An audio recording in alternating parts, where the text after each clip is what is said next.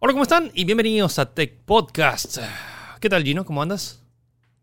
Así es, otra semana, eh, bueno, tranquilo y más que nada eh, listo para entregarles las noticias de la tecnología más importantes de la semana. Hoy vamos a hablar sobre la gama media de teléfonos que se ha renovado. Entonces, tanto Samsung, tanto Xiaomi, tanto todas las marcas se han renovado. Y ahora, ¿qué cosa es gama media? Así que quédense en Tech Podcast porque vamos a hablar acerca de eso.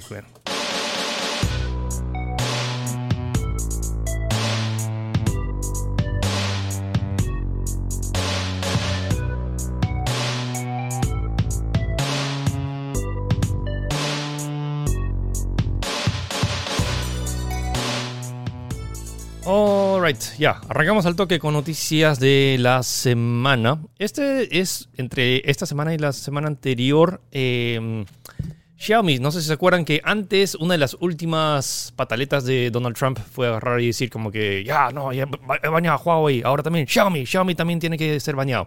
Y, y parecer un juez ha declarado en Estados Unidos que es ese, o sea, ese, esa acta o eso, ese papel que firmó Donald Trump, al parecer también fue bastante temperamental. O sea, es como que. ¿Cuál era el término que utilizó para especificar que es, es una pataleta? O sea, supuestamente que estaba relacionado con el con la parte militar de China y que eso traía riesgos, ya sabes, a la típica seguridad nacional de Estados Unidos. Eh, por el lado de Xiaomi salió a declarar diciendo que esto es inconstitucional y ilegal, no tiene ningún fundamento. Y tal como comentas esta semana, eh, bueno, entre estas semanas un juez de Estados Unidos sencillamente ha dejado sin, sin como que, ¿cómo decirlo? Sin, sin valor esta, esta, este decreto que firmó Donald Trump. Justo fue como que lo último que hizo antes de irse, pues, ¿no? Sí. Y ya no va más. O sea, lo que argumenta es que Xiaomi ha dado pruebas suficientes para, para comprobar de que de verdad ellos no están ligados al ejército chino ni nada. Y y ya está, no hay mucho más que discutir. es como que eso es. Eso es. O sea, los temores, ojo, tampoco es que está fuera totalmente de la tormenta. Temporalmente lo ha suspendido hasta que se realice todas las investigaciones. Simplemente que no han encontrado razones legales para que esto se dé a cabo. O sea, entonces, en teoría, Xiaomi hasta ahorita está más tranquilo. A parecer no corre el tan gran riesgo que corrió Huawei de perder todos los servicios de Google por tener que cortar lazos con empresas de Estados Unidos. Lo que sí es bien curioso, o sea, este de, no sé, de tal, de tas por tas, porque por ejemplo, esta semana también eh, el gobierno chino prohibió el uso de autos Tesla al cerca a sus, bases, a sus bases militares, porque los autos Tesla tienen un montón de cámaras de seguridad. Eh, porque tienen que estacionarse. Y al parecer, los autos, los Tesla, a pesar de que están fabricados en China, no vas a poder, o sea, menos, no puede, si eres un funcionario chino o del, militar, no puedes utilizar un Tesla y va a estar prohibido el uso de autos Tesla cerca de las bases militares y edificios gubernamentales por temas de seguridad. Así que sí es un tema, el tema de la privacidad, pero bueno, al menos no, no, había razones constitucionales para bloquear a Xiaomi, así que Xiaomi por ahora está, está ok. Chévere. Hablamos ahora de Huawei, que él, él sigue afectado, pero ¿qué noticias tenemos esta semana? A ver, básicamente lo que ha pasado es que eh, podría ser, podría darse el caso en el cual eh, Apple y Samsung eh, empiecen a pagarle a Huawei por su tecnología 5G. O sea, básicamente lo que están diciendo es que Huawei ha tenido unas patentes como, bueno, tú sabes en realidad tú has viajado a las mismas oficinas de Huawei. Huawei ah, es uno de los... Pioneros. ¿Cómo decirlo? Como los principales eh, integrantes del, del, empuje de esta tecnología 5G de hace un montón de años. Así que dentro de su investigación y todo el trabajo que han hecho, han, hecho unas patentes, evidentemente, para eh, decir que, bueno, la tecnología ver así va, a ser, este va a ser como que el esquema de, de armado, pues, ¿no? Y lo que están diciendo es que... Eh, está, está, este, está este problema también en utilizar la tecnología de Qualcomm que tienen que pagarle también a Qualcomm, así que lo que están optando por hacer va a ser eh, utilizar los patentes de, de Huawei, eh, lo cual implicaría un pago, evidentemente, pero ahí igual está como que un tema es un poquito gris porque está el tema del bloqueo y todo eso, pero son patentes, en teoría las patentes no entran ahí directamente, están como que en ese proceso pues de ver exactamente cómo lo van a hacer, pero es curioso pues, ¿no? Porque a pesar de todo, parece que va a haber... Eh, parece que va a haber una remuneración de parte de Huawei. Y encima de estas dos grandes, pues porque Apple y Samsung son los número uno en el mundo. Sí, no, o sea, por, eso estaba... Por eso estaba, o sea, antes de que sucediera todo el tema del bloqueo, ¿te acuerdas que se hablaba que Huawei iba a ser el que iba a destronar tanto Apple y que se le iba a pisar los talones a Samsung, pero bueno, llegó lo del lo que le quitaron los servicios de Google, lo cual cambió mm, varias, varios términos. Incluso se, habla de, del uso de esta patente implicaría un pago de 2 dólares 50 por teléfono que realicen estos fabricantes. Ah, o sea, haz la multiplicación. Suena poco, pero es claro, suena poco, pero lo multiplicas por los millones y millones de teléfonos que venden ambas compañías y es como que ahí, la, la, cosa cambia, pues, ¿no? Habrá que ver eh, cómo, cómo va, porque en realidad, tal como tú y yo sabemos, ya el 5G es el futuro ya. lo quieras o no. es como... Este año va a ser el daño de transición. 2022 ya 5G creo que va a estar totalmente estandarizado. Bueno, no sé si estandarizado. No, sé. en gran parte del mundo ya va a estar mucho más avanzado. Sí, es como que es la transición. ¿Se acuerdan cuando pasamos de TVs Full HD a 4K? Y ahora es como que es difícil encontrar un TV Full HD porque hasta el más barato ahora es 4K. Eh, estamos, estamos más o menos por, por, ahí. O sea, aún se puede encontrar teléfonos que no sean, pantallas que no sean 4K, pero es como que es el, es el estándar. Es como que la mayoría de teléfonos, el que quieres, va a tener 5G, lo quieras o no, de este, este, de, hecho ya estamos viéndolo, o sea, todos los gama alta ahora están viniendo con 5G y eventualmente las, ahora la gama media también está viniendo con, 5G. Está entrando ahí poquito a poquito. Y entonces va a ser como que el próximo año ya va a ser como que el estándar. Como que supongo que la mitad de los teléfonos para arriba, de la gama media para arriba, todos van a tener 5G. Lo quieran o no, o sea, estén en, de acuerdo o no de acuerdo es, irrelevante. O sea, al igual, que, al, igual que ya no se usa VHS, al igual que ya no se usan películas en, en DVD eh, ahora tenemos el 5G se viene. Y Gino, ¿no te suponía que cuando ponías en modo incógnito es como que no veías nada? ¿Google no veía nada de lo que yo hacía? Eh, te tengo una mala noticia, Felipe. ¡Oh, no! ¡Oh, my God! Sí, sí, En, en, realidad lo que te dice es que si, si lees bien el, el, cuadrito este que aparece cuando inicias esos modos, es como que no va a guardar, no va a guardar, no sé, ni tus correos, ni tus, ni en teoría tu, tu historial cuando visites ese momento, pero en realidad los cookies y otros datos más como que en teoría no tan, no tan, no tan evidentes eh, se guardan ahí, pues, ¿no? Sí, sí, sí hay una información eh, que se está como que de alguna manera sabiendo Google para también eh, mandarte publicidad focalizada, pues, ¿no? Porque eso sigue pasando, a pesar de que tú pones modo incógnito, siguen apareciendo las publicidades que tú en teoría ves en el otro lado, en el modo normal. Pues, Entonces, cuando quería privacidad y quería como que entrar a, cotizar un, mi pasaje, pero de verdad sí está recopilando información mía a pesar de que era modo incógnito. Ajá.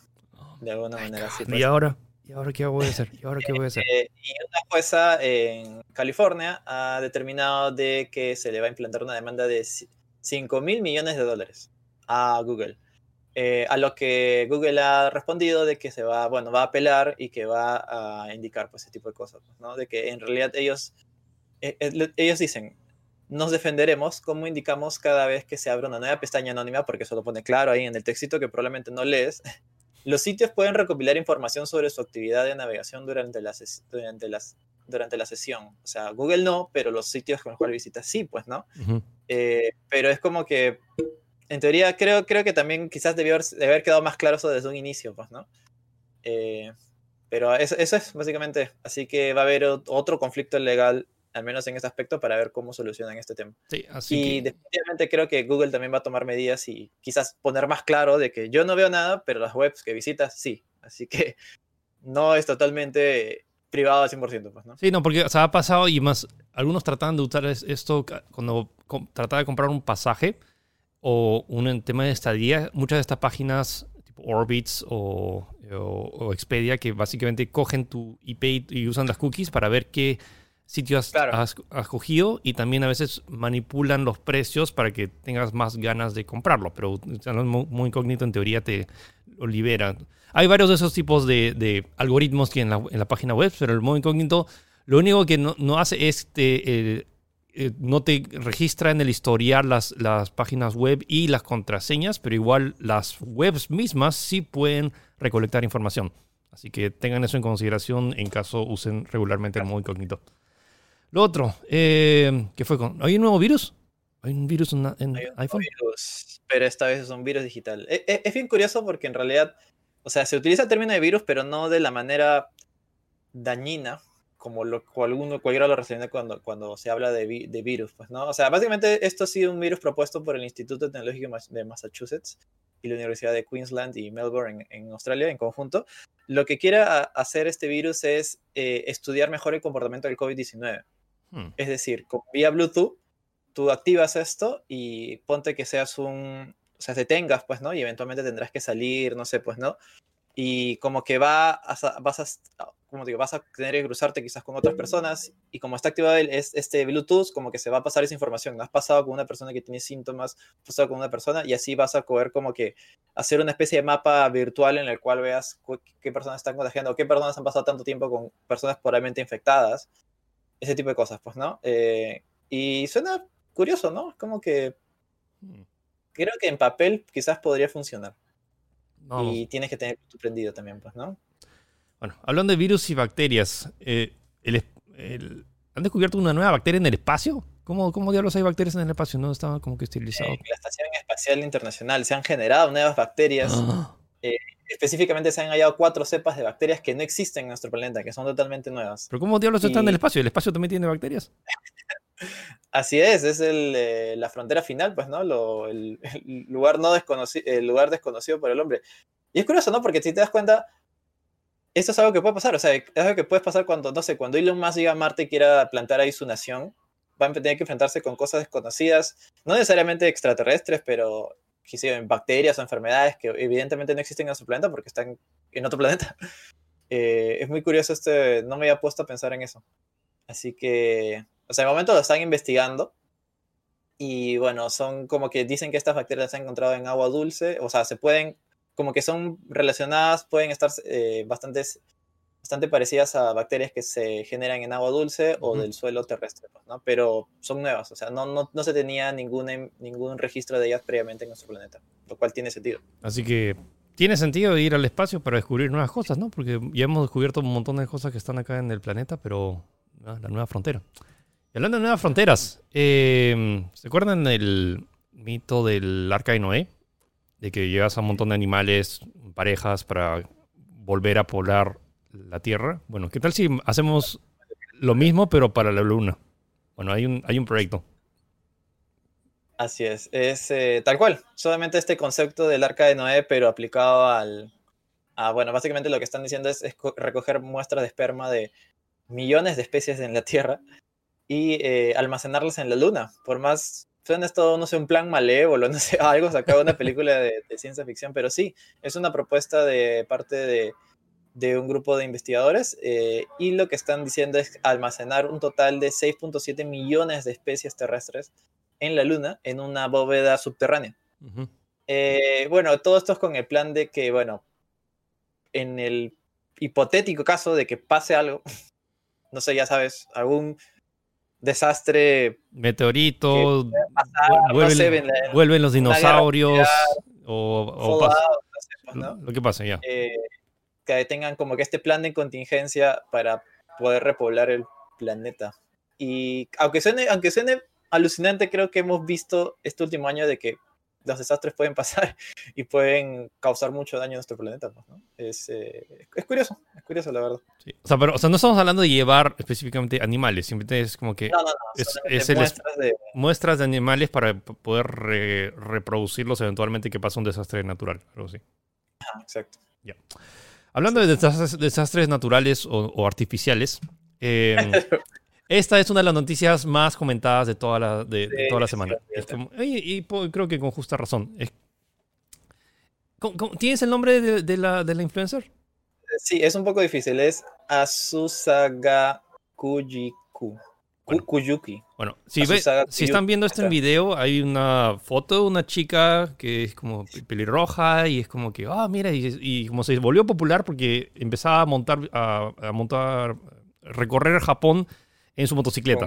Y como que, oh, mira, la chica aventurera, y, tantos años. Diario de viajes. Diario de viajes, oh, qué chévere. Y empezó a ganar un montón de, de, followers. Y, y, lo curioso es que luego después hubo una entrevista, que lo entrevistaron, y resultó que la chica de veintitantos años de verdad era un señor de 50 años con pelo largo, así rojo, y básicamente todas las fotos que publicaba en redes sociales, todo eran filtros, utilizando una app tipo FaceApp o algo similar. Con, sí, con la cantidad de filtros, básicamente el señor de 50 años se convertía en una chica de, 50 años. Y lo curioso de todo esto es un...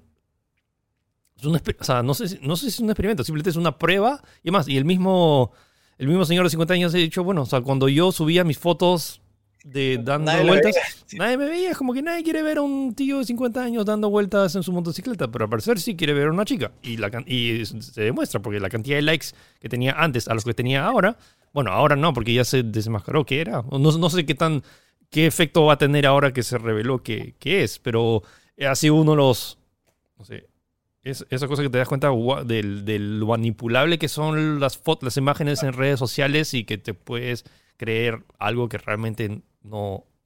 Que en realidad no creo que sea el, el único que está haciendo esto, por si acaso. sí, sí, sí.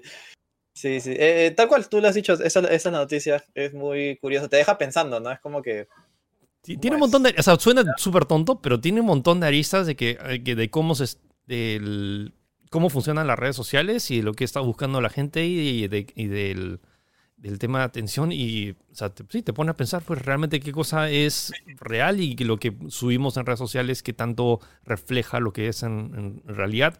Y puede ser algo... Claro, en teoría el contenido que publican ambos, o sea, tanto el hombre como la chica, es lo mismo. Lo único que, varía en teoría es la cara de la chica que, es más bonita, no sé, pues, ¿no? Es... Hay que pensar ahí. O sea, y, puedes verlo de la manera súper como que, no sé, recreativa de que, ah, bueno, simplemente era el, este que se, divertía colocando eso, pero luego hay, creo que hay algo, temas ahí eh, implícitos que es como que, o sea, que si, que si era, era porque era más joven, o si era porque era chica, o si era porque tenía pelo rojo, o si era porque montaba, eh, hay tantos temas ahí que es, es interesante simplemente pensarlo.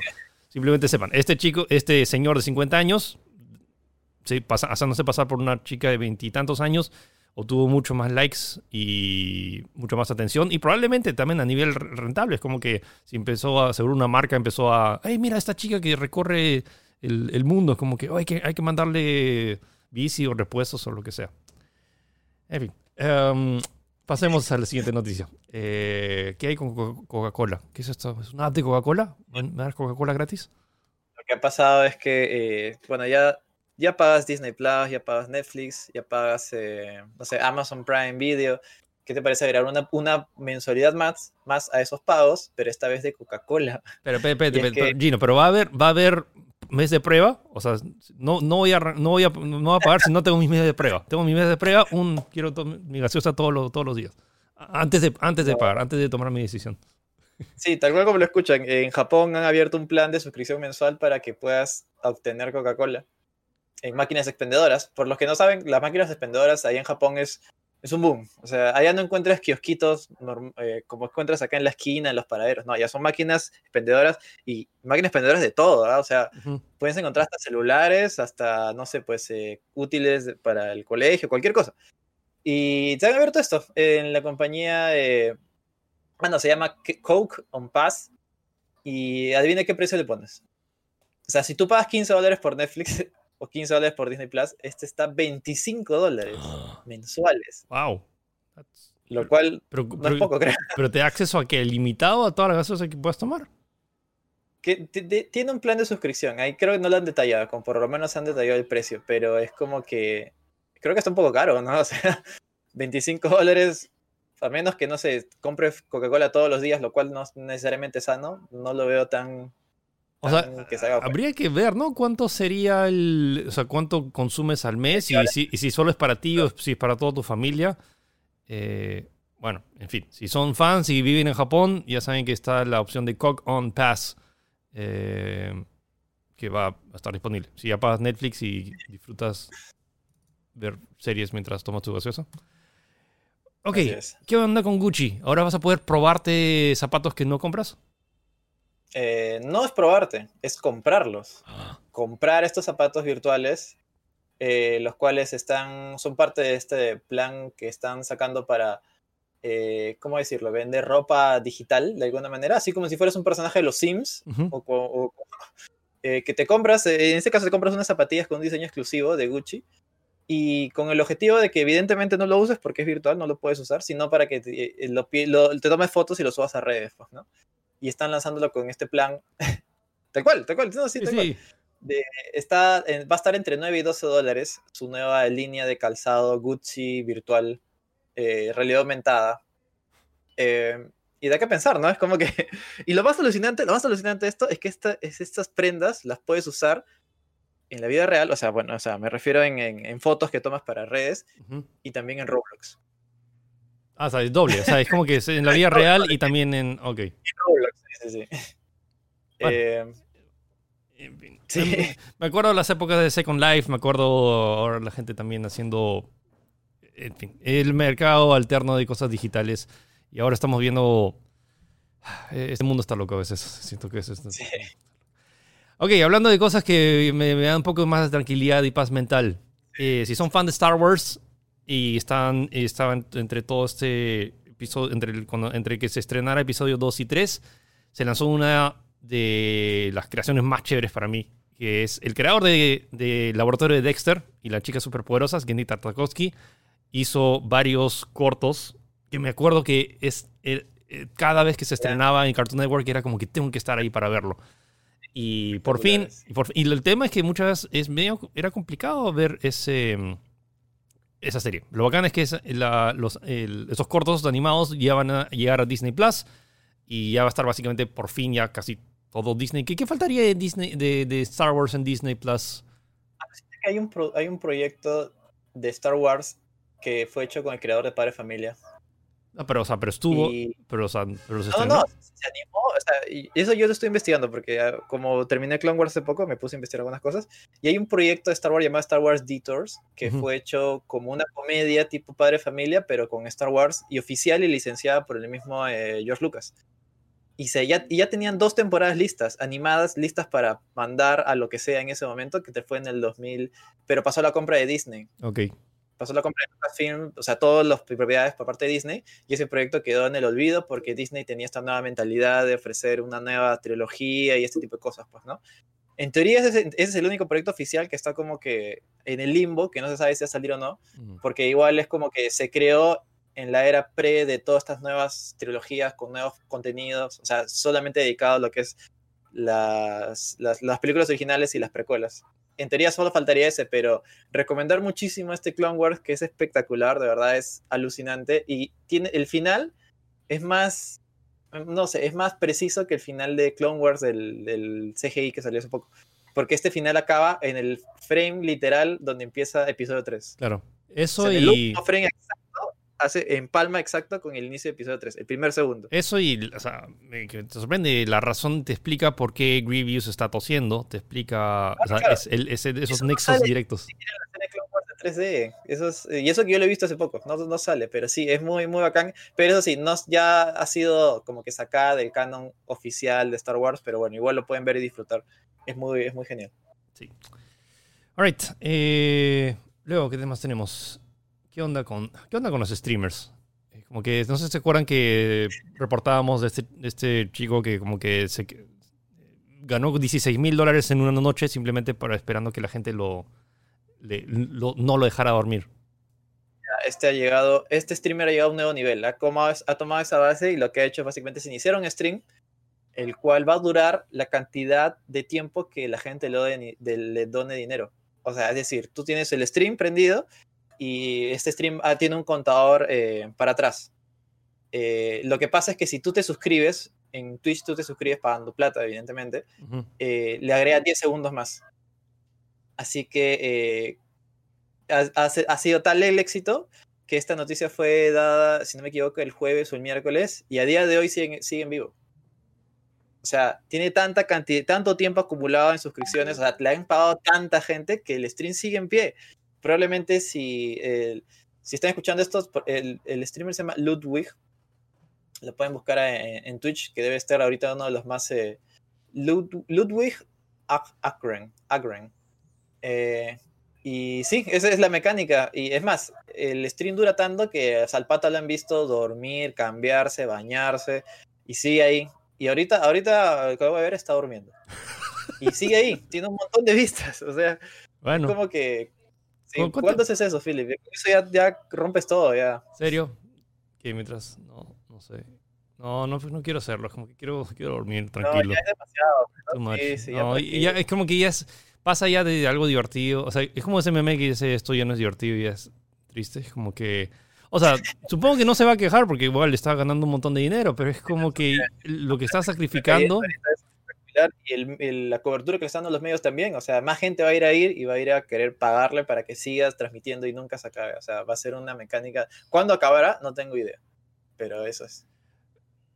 Pobre. O sea, pobre y no pobre a la vez, pero es como que, no sé, el, sacrificio no sé qué tanto valga la pena. Sí, me imagino. A ver, eh, por fin llegó ya, a la gente que estaba esperando, pero ya es oficial, el Snyder Cut, el mítico, legendario, de verdad existe. La quimera. Sí.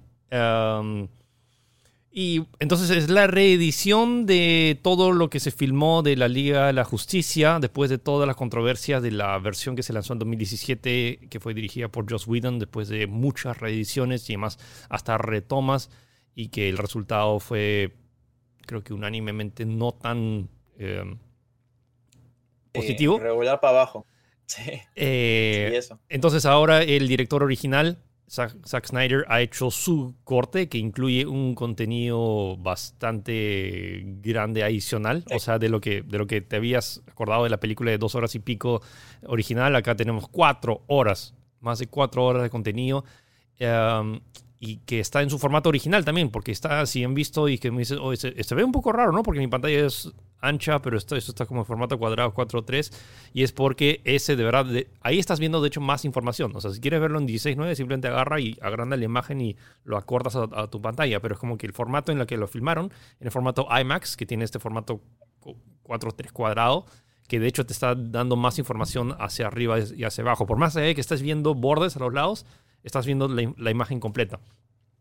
Y lo interesante es que esta película se estrenó en HBO Max en los países que está disponible, pero como en Latinoamérica no está disponible, lo han puesto en alquiler en múltiples sitios, incluyendo Google Play, en Apple TV, en Cinepolis y en DirecTV, acá en Perú, y está a un precio eh, que está entre 40 y pico, 47 soles más o menos. Sí, está entre 45 y 48 soles, depende de la plataforma pero está por ahí. Si lo quieres ver de manera legal, que creo que creo que es de las pocas veces que la gente, sí he visto la gente, o sea, he visto gente comentando que sí, que lo va a comprar de manera legal, porque le parece, ya sabes, esta lucha que han tenido por querer que saquen este, años tras años, por querer que saquen este, este corte, pues, ¿no? Esta, esta edición especial de la película.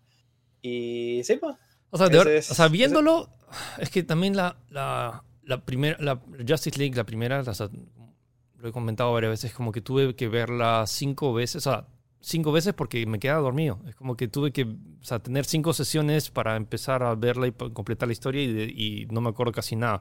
Y ahora que lo estoy viendo, que de hecho es la primera vez que estoy viendo como que en, 4K y de verdad se aprecia el detalle que hay y hay escenas de verdad que son espectaculares. No es mi película favorita, no soy, o sea, hay algo, personalmente no me gustó para nada Batman vs. Superman por muchas razones. Esta, eh, esta lo bacán es que tienes un montón de héroes, como que y soy fan de los, superhéroes, soy fan de Flash, soy fan de, de, Batman, soy fan de Superman, entonces como que al menos siento que está más entretenido y tiene algo de mejor ritmo, por decirlo así. Por más creo que me estoy quedando como que, wow, mira, mira cómo se ve en 4K y de verdad como que hay cosas que visualmente son espectaculares. Pero aún así, las cuatro horas todavía no lo he terminado de verlo. Estoy viendo como por partes. Es más, la misma película está como que dividida en partes. Está como que hasta incentivante a como que, ah, ya, terminaste parte uno, como que, así quieres toma un descanso y luego mira la parte dos. Así es. O sea, si, tomas, si lo tomas en referencia, es como ver casi cinco capítulos de, de WandaVision. En sentido, como 40 minutos, así como que son. Sí. Yo creo, que si lo. O sea, yo lo estoy viendo así, de hecho. hoy día voy a, voy a continuar la película que si lo pones así, creo que es más llevadero la película. Porque soplarte el, choclón de cuatro horas, creo que tampoco lo. Supongo que eres, si, eres súper fan. Pero bueno, lo, interesante es que esto es un interesante precedente para, por ejemplo, si pasa alguna vez de. que un montón de gente estaba decepcionada y quería ver la versión real de, según el, director original. Porque hay un, hubo un montón de problemas de, temas legales eh, y también una tragedia familiar de, por snack. Y, y, cuando entró Joss Whedon, que es el director de Avengers, que ha hecho también un montón de otras cosas, pero entró y siento que hizo, o sea, el, estudio les dijo, haz esto, y luego al final terminó siendo un arroz con mango que no era ni arroz ni mango. Entonces, como que creo que entre todo eso, por eso es que está toda la crítica del, la versión original. Esta, hasta ahorita, donde, donde, hasta donde lo he visto, está más entretenido. O sea, y es como que, creo que unánimemente es, dicen que esta Stack Snyder es mejor que, que el anterior. Ahora, te guste o no, como que ya es ya temas de gusto, eh, personales. Alright, eh, y ya, ahora pasamos a temas de videojuegos. Se, ya habíamos anunciado que el nuevo PlayStation VR ya estaba en desarrollo, pero eh, PlayStation esta semana ha lanzado una foto oficial Así se ven los controles. Ya, chao los PlayStation Moves. Ya después ya de tanto tiempo de que se lanzaron con la PlayStation 3, ya era hora. Y tenemos unos controles que se asemejan un poco más a algo bastante futurista. Se, parecen un poco a los de Oculus. Y parece que tienen esta forma que supongo que lo detectará la nueva cámara. Claro, lo, que entiendo es que eh, estos son más parecidos a los que se vi en el Index. Es decir, vas a poder, eh, incluso tiene como que rastreo de dedos sea, vas a poder mover tus dedos y se van a ver. Pero la gran novedad que tiene es, que me parece un, plus muy bueno, es que va a tener integrada la tecnología que se aplicó en el DualSense. Es decir, eh, vibración áptica y gatillos ápticos también. Eso Creo que eso le daría un gran plus porque nadie tiene eso. O sea, ahorita incluso ni, el Valve Index cuenta mil dólares y en teoría es el más avanzado que tiene. Ni siquiera tiene eso. Y creo que sí le daría un buen plus porque tú lo has probado, el DualSense. Se siente bien, maneja este sistema de vibración y aplicarlo al VR, que sobre todo que tú sabes que es bien táctil de alguna manera, creo que sí funcionaría. Yo creo que tiene un montón de potencial, sobre todo por el hecho de, de, lo poco que, es, que pruebas del DualSense, mira acá tengo un DualSense, eh, de cuando, por ejemplo, estás caminando sobre metal, sientes que estás sobre metal. O sea, es una mezcla entre las vibraciones hápticas y el, el sonido que sale del parlante. ¿Te imaginas cuando, por ejemplo, si coges un bate, se imagínate que juego de peleas, coges un bate de béisbol y que sientes que es madera. Entonces como que sientes la vibración con, y cuando lo tocas. Y luego en otra mano coges, no sé, un tubo de, metal frío. No, no, creo que dudo, no vas a poder sentir la, temperatura, pero ¿qué tal si empiezas a sentir como que diferentes eh, respuestas en tu mano de lo que estás sosteniendo o, o sintiendo? O eh, tiene un montón de potencial. O sea, no hay fecha cuando se va a lanzar, pero ya están mostrando. O sea, si están mostrando es que ya es un producto que va a, llegar. No sé si lo, no sé si lo anunciarían el próximo año, pero o este. No sé, no hay, no hay fecha, pero se, se ve prometedor. Año. Quizá muy difícil que salga este año, pero bueno, eh, como dices, tiene potencial. Eh, de, hecho, me acuerdo que cuando, por ejemplo, cuando se lanzó, se anunció la PlayStation VR original, tuvieron, pasaron tres años, creo, dos a tres años, hasta, desde que anunciaron el primer visor hasta que se lanzó, de 2014 a 2000. Project, Morpheus, creo que era, no me acuerdo. Sí, Project Morpheus. desde que anunciaron el Project Morpheus hasta que se lanzó, pasaron dos años y pico. Bueno, vamos a. Ya, regresamos. Eh, PlayStation ya está, ya es como que está tirando la casa por la ventana. Es como que está. Eh, el año pasado regaló Uncharted y Journey. Este año, hasta ahorita está regalando. Es más, si no, no, lo han canjeado, vayan ahorita a canjear Ratchet Clank. Y está esa, su iniciativa de Play at Home, que básicamente está regalando juegos. Y está esta foto que a partir de. ¿Qué fecha es? Es la próxima semana, ¿no?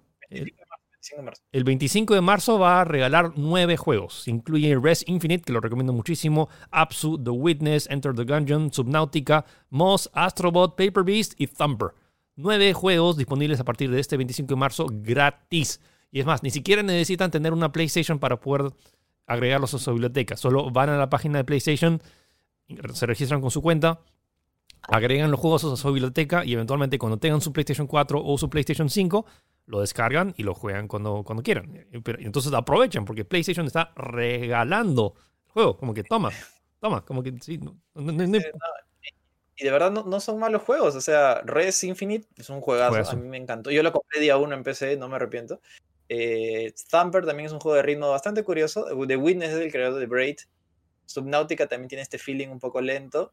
Y destacar, para mí, el mejor es Astrobot.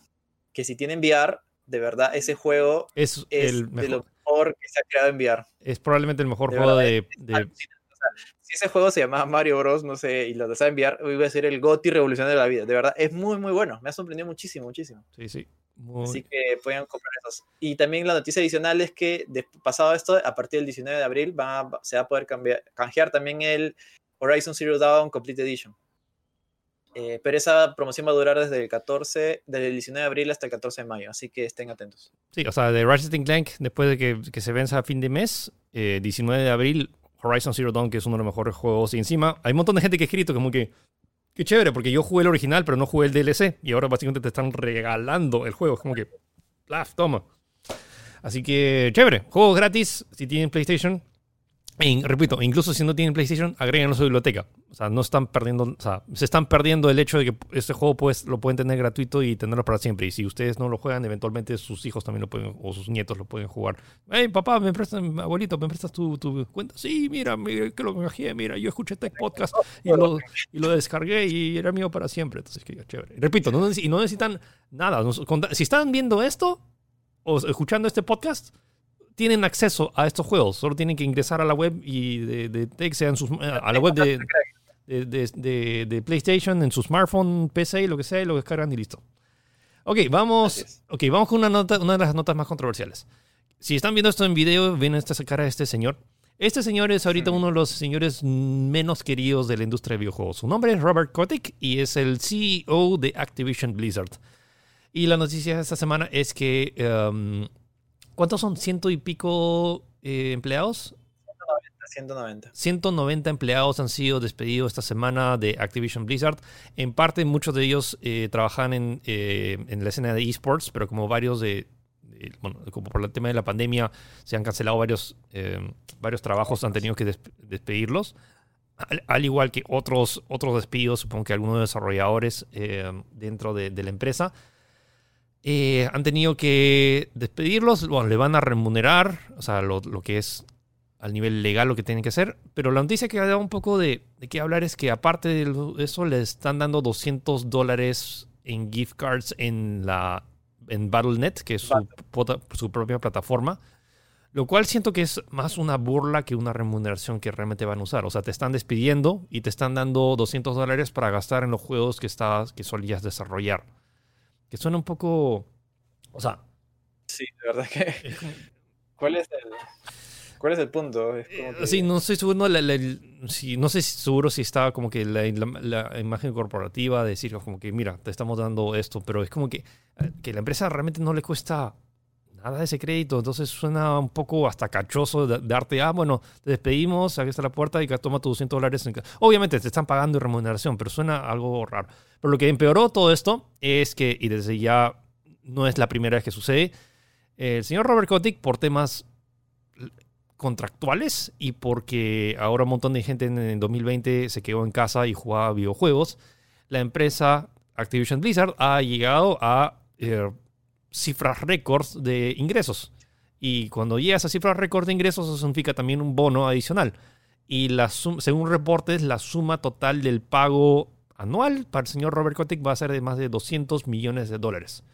Y lo cual da un poco de pensar, ¿no? O sea, despides a 190 millones de dólares, pero también le das un bono de, varios millones a, tu CEO. A 190 trabajadores. 190 trabajadores. es como que... Y lo peor es que no es la primera vez. Sí, por eso. que la tercera vez que pasa, creo. el, el, mismo formato.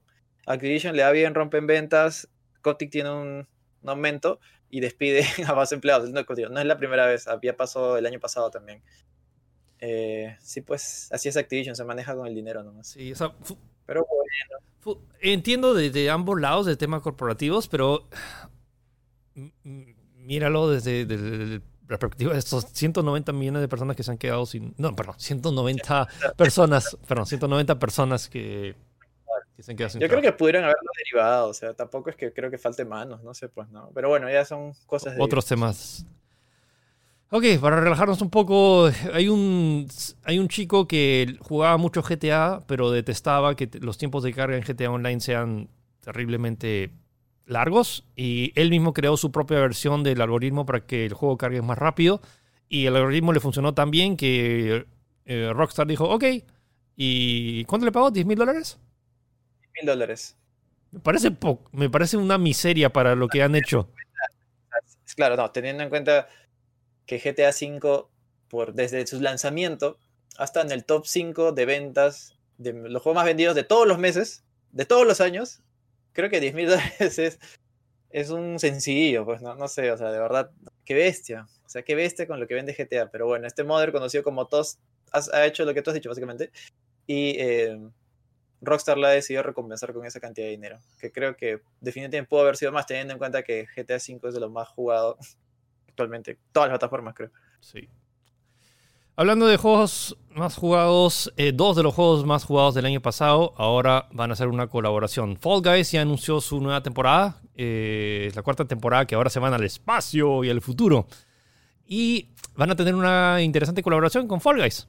O sea, sí, qué, mejor opción de, dos de los juegos más populares de 2020, juntarse y unirse. Y ¿ya se ha dicho qué cosa va a ser específicamente, más allá de los skins?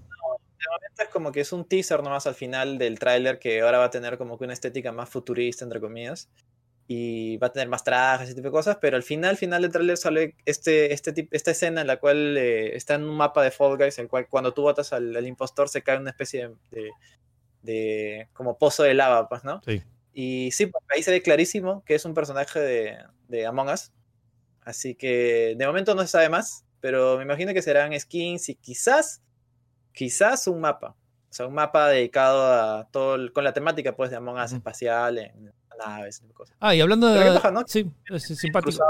Simpático y también hablando de Among Us, también se reveló que el nuevo mapa de Among Us, el Airship, se llega el 31 de marzo. Así que si siguen jugando a Among Us, o bueno, dejaron de jugarlo, si quieren nuevo contenido y quieren volverse a mentir y asesinarse entre sus amigos, eh, todo en buena onda, eh, pueden volver a jugar Fall Guys, que está, está gratis en, en móviles. El 31 de marzo llega el nuevo mapa. Y hablando de móviles y hablando de cosas gratis, este 29 de marzo llega la beta abierta para América de League of Legends Wild Rift. Y prepárense porque este juego la va a romper. Romper. Sí. Eh, como que desde ya League of Legends es el juego más popular del. Eh, uno de los juegos más populares del mundo, pero es, necesitas una PC y a veces te consume un poco más de tiempo porque las partidas son un poco más largas. Pero acá es, son partidas más cortas, más ágiles, más rápidas y están disponibles en móviles. Y probé la versión. Probé League of Legends Wild Rift en 2019, a fines de 2019, en la, en la Comic Con de Sao Paulo. Eh, lo poco que probé es como que este, este juego va a rayar. Un montón de gente ya probó la beta y honestamente tengo miedo por la productividad del, de, muchas personas en, las próximas semanas cuando se lance.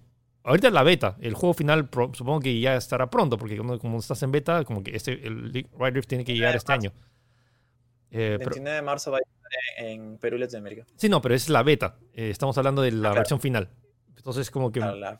Pero va a, estar, va, a estar, va a estar interesante. Así que ya vayan poniendo su alarma. La cantidad de juegos que se vienen. Como que el 25 de marzo también se lanza eh, Crash Bandicoot on the Run. Que. y que también la cantidad de gente que va a jugar. Va a estar jugando Crash en móviles y luego Wild Rift. Y como que. Bueno, es una buena época para tener un smartphone. Y hablando de smartphones, vamos a hablar ahora del tema principal, que es la gama media. Así que quédense en Tech Podcast.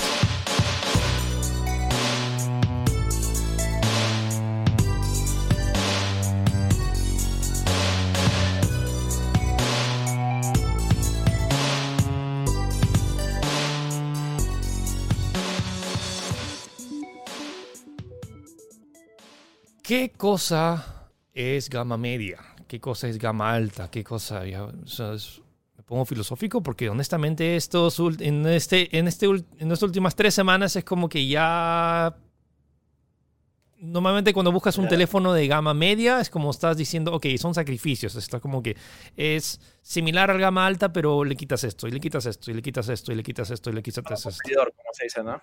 Que está buscando un teléfono que te cumpla nomás y ya, pues no, para cosas básicas, que en teoría fue eso, ¿no? Y ya que si, si, tú, si tú quieres algo más de potencia, algo más con una mejor cámara y todo lo que tú quieras, te tienes que, tienes que pagar por un teléfono muchísimo más caro. Eh, de gama alta, pues, ¿no? Sí. Pero tal como comentas, esta semana han habido lanzamientos y anuncios de equipos que difuminan ese límite, ¿no? Entre, o sea, necesito de verdad tanto necesito pagar tanto por un equipo que quizás no saque todas las características cuando otro con menos, con menos precio me está ofreciendo casi lo mismo. Eh, como lo que digo, más importante, a un precio muchísimo más económico. Sí, creo que por ahí va el tema. Y para resumir rápidamente, esta semana se anunció, eh, Samsung anunció tres nuevos equipos, el A52, el A52 5G, el A72. Eh, también hemos, eh, las últimas semanas hemos reportado de varios otros equipos, incluyendo el Xiaomi Redmi Note 10 y el Redmi Note 10 Pro. También está el Poco X3, que también tiene características de, de gama alta, y también tenemos el Realme 7. No, no vamos a ahondar específicamente uno por uno. Además, si quieren ver los, specs de cada uno, pueden revisar tech.com.p. Pero, o sea, quiero, la idea de este tema central es ver las características que están trayendo estos gama media, que eran considerados antes intocables porque eran de gama alta. Eh, en particular, el, y este lanzamiento de Samsung me parece súper importante, porque si no sabían, el, en el 2020 el teléfono más vendido de todos los teléfonos fue el iPhone 11. Pero el teléfono más vendido Android del 2020 fue el Galaxy A51, con más de 20 millones de unidades. Entonces, eh, Samsung acaba de anunciar el sucesor del teléfono Android que más vendió en todo el planeta en el año pasado. Y, básicamente están mejorando básicamente todo. Tienes una nueva cámara de 64 megapíxeles, tienes, tienes cuatro cámaras. Tienes cuatro cámaras en un gama media. O sea, y estamos hablando, incluso tienes ahora un lente macro. También el A72 tiene el, Space Zoom de 3X, que antes lo tenía el, el, Gama Alta. Entonces, eh, tienes super sensores, tienes más lentes, tienes resistencia al agua, tienes pantalla de tasa de alta refresco. el A52 y el A72 están con 90 Hz y el A52 5G está con 120 Hz. Que eso es antes reservado para gama alta de la serie S y la serie Note. Ahora también está en el en la serie A. RAM mínimo de 6 GB. Sí. Eh, tienes, el, tienes el modo noche. Los mismos algoritmos y con los nuevos sensor que también te, hace tomar más fotos. Tienes batería de 5000 mAh en el A72.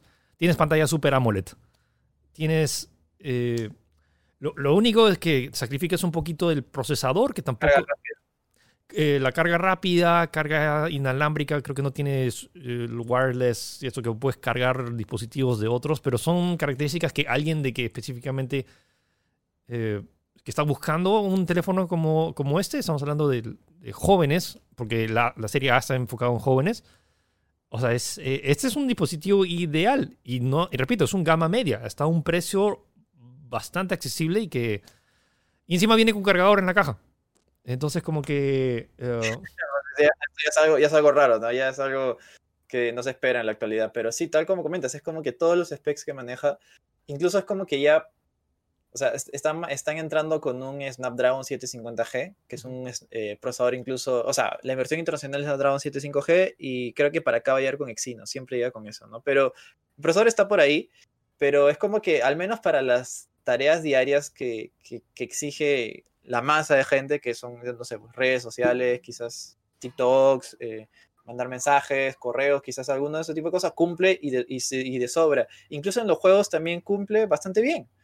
O sea, entonces, ¿para qué querría invertir más en un equipo muchísimo mayor si, si la, básicamente la calidad que me están dando, incluso el acabado físico del equipo, o sea, se siente, ya no se siente tan barato, pues, ¿no? Tan cheap.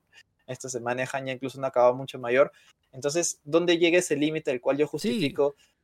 mejor me compro el Galaxy S21 o el 22 que va a salir, pues, ¿no? Porque en realidad me está ofreciendo casi lo mismo. Y detalles adicionales, o sea, obviamente va a haber una diferencia, o sea, difícilmente la cámara del, del, A tal vez equipare a lo que, al detalle que puedes lograr con el lente, el sensor de 108 megapíxeles del, del S21, y, o sea, y obviamente va a haber diferencias, pero para la gran mayoría del público que quiere tomar una foto en condiciones normales de, de luz, y que es la foto para redes sociales, que luego con la compresión al final como que no, hay, no va a haber tanta diferencia.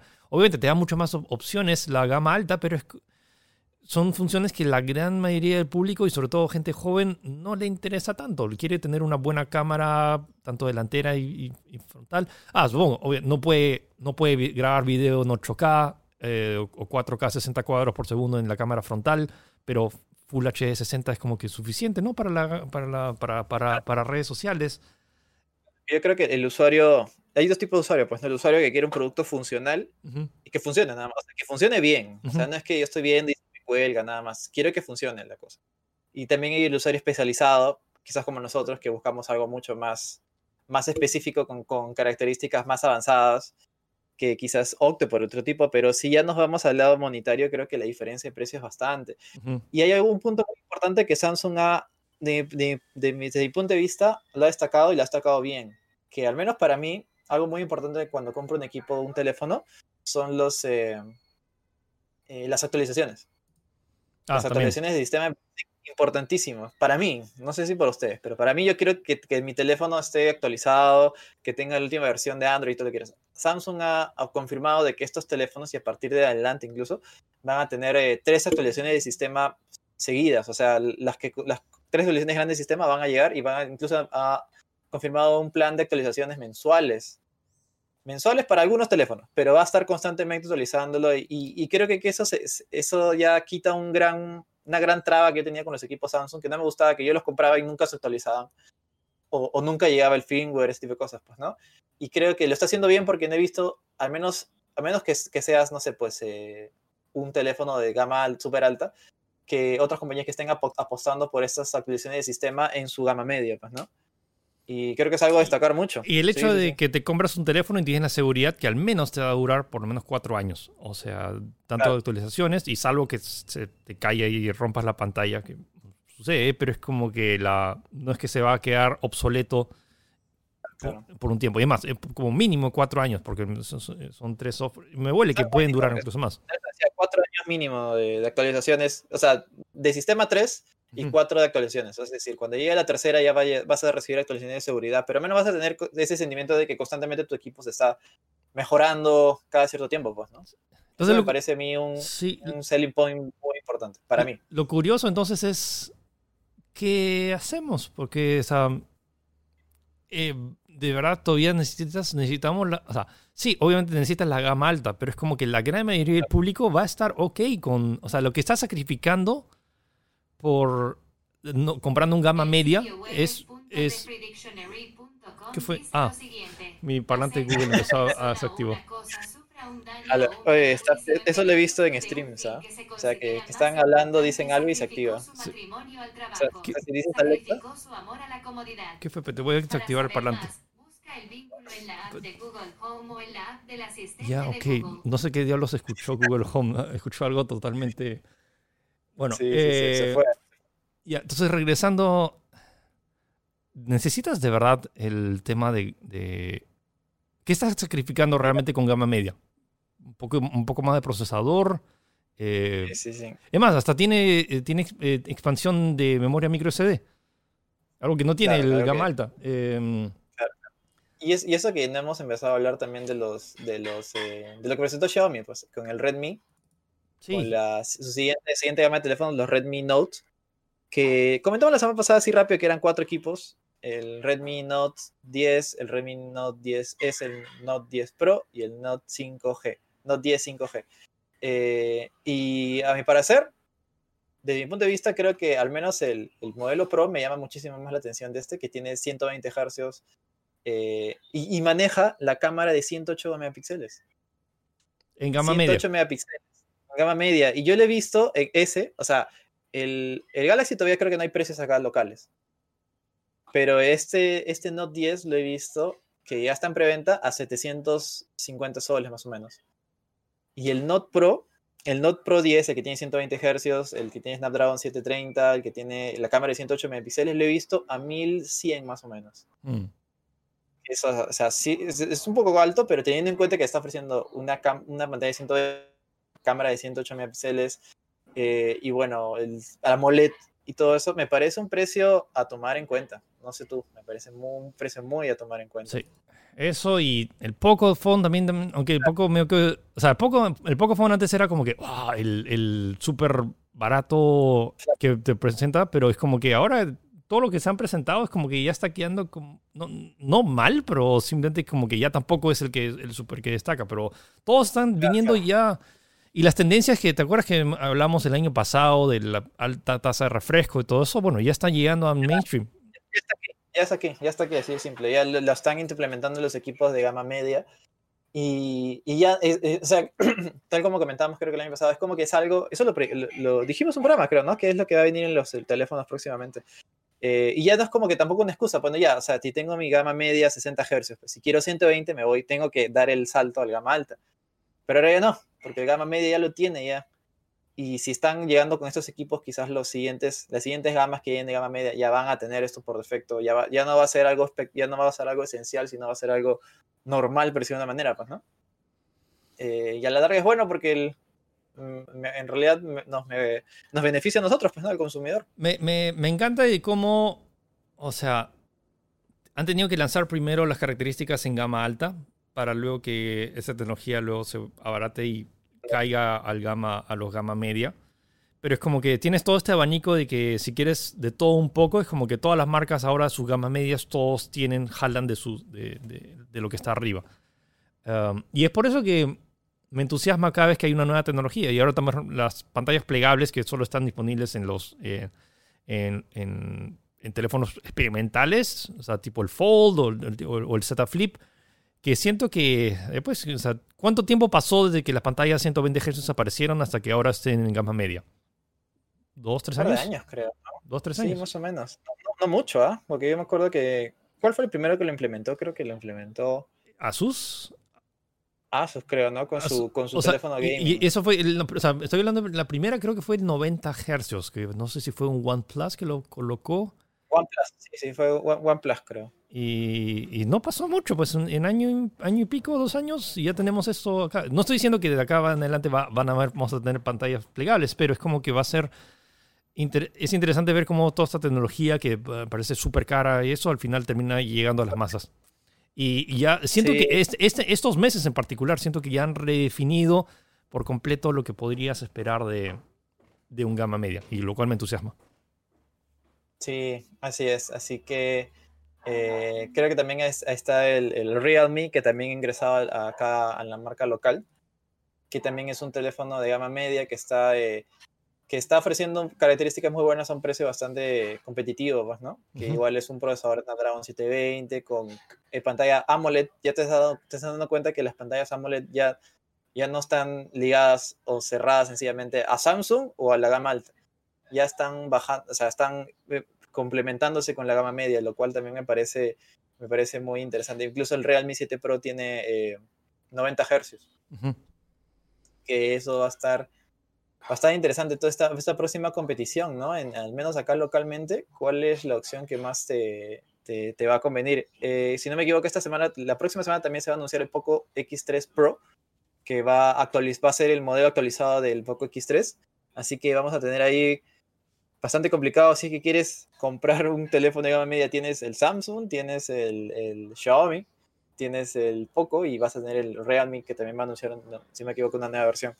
Eh, y todos muy buenos equipos, es lo peor. No puedo decir que ninguno es como que estoy comprometiendo algunas cosas por otras, quizás, pero mínimas, pues nada. Cualquier equipo que te compres creo que va, va a valer la pena. O sea, hace, más difícil la recomendación porque literalmente tienes que darle más opciones, pero no importa la opción que elijas, es como que cualquier gama media que te va a servir para la gran mayoría de tareas, es como que ya... La, la, a menos que busques algo bien específico, pues, ¿no? No sé, editar fotos, grabar 8K, no sé, pues, o jugar videojuegos, eh, quizás, quizás ahí está la gran diferencia, pero a ver, o sea, tampoco es que los juegos, o sea, necesites tanta potencia gráfica para jugar algo de celular. Bueno, a menos que sea pues, un gamer profesional en móvil, pues, ¿no? Sí. No lo sé. Y lo otro, la, cantidad, la cantidad de juegos de que realmente aprovechan todas las características y a menos que quieras jugar a 120 cuadros por segundo, como que realmente hay, pocos juegos que realmente están optimizados. Todavía, todavía me acuerdo cuando GTA 3, creo, o Vice City era como que el top el tope, no puede jugar algo más potente en celulares en, cuando salió en su momento, pues no, y ahora tenemos juegos muchísimo más avanzados, pero que incluso corren bien con equipos de gama media, pues no, no necesariamente en los máximos gráficos, pero a la larga es como que lo que importa es la jugabilidad, pues, ¿no? que sea rápido. Resumen, la gama media se ha mejorado muchísimo y lo, cual conviene a todos los consumidores, así que ahora que me, que me pregunten, ¿le conviene esto? Si está en tu presupuesto, en tu rango de, de precios, como que dale, es como que va a funcionar pierde, no hay pierde. No hay pierde, no hay, pierde. Así que todos salimos ganando con esto. Ok, hablando de ganar, vamos a pasar a las recomendaciones de esta semana. Eh, ya se estrenó la nueva serie de Marvel eh, después de terminar WandaVision. Ahora tenemos The, eh, Falcon, The Winter Soldier, The Falcon y El Soldado de Invierno. Todos los viernes va a haber un nuevo episodio. está, y a la gente que, no sé, extrañaba un poco la acción marvelística, es como que la serie arranca y es como que toma tu acción, es como que toma y boom, explosiones, acción, va, boom, bing, ¡ah! Y, te quedas dormido con WandaVision, ¿no? Si te quedas dormido con WandaVision es como que ya acá es como que lo remedia completamente, pero también con historia que explora específicamente a estos dos personajes, o sea, la historia detrás de, de Falcon, la historia detrás del Soldado de Invierno, y que está simpático y prometedor. La serie van a ser seis episodios en total. Se termina el, no, el, 20, el 20 algo de abril. Eh, pero bueno, van a ser seis semanas. Cada viernes va a haber un nuevo episodio y se ve prometedor. Y Gino, tú vas a recomendar esta. ¿Qué es esto? Esta serie se llama Beastars, eh, que ha sido un anime que me ha sorprendido muchísimo.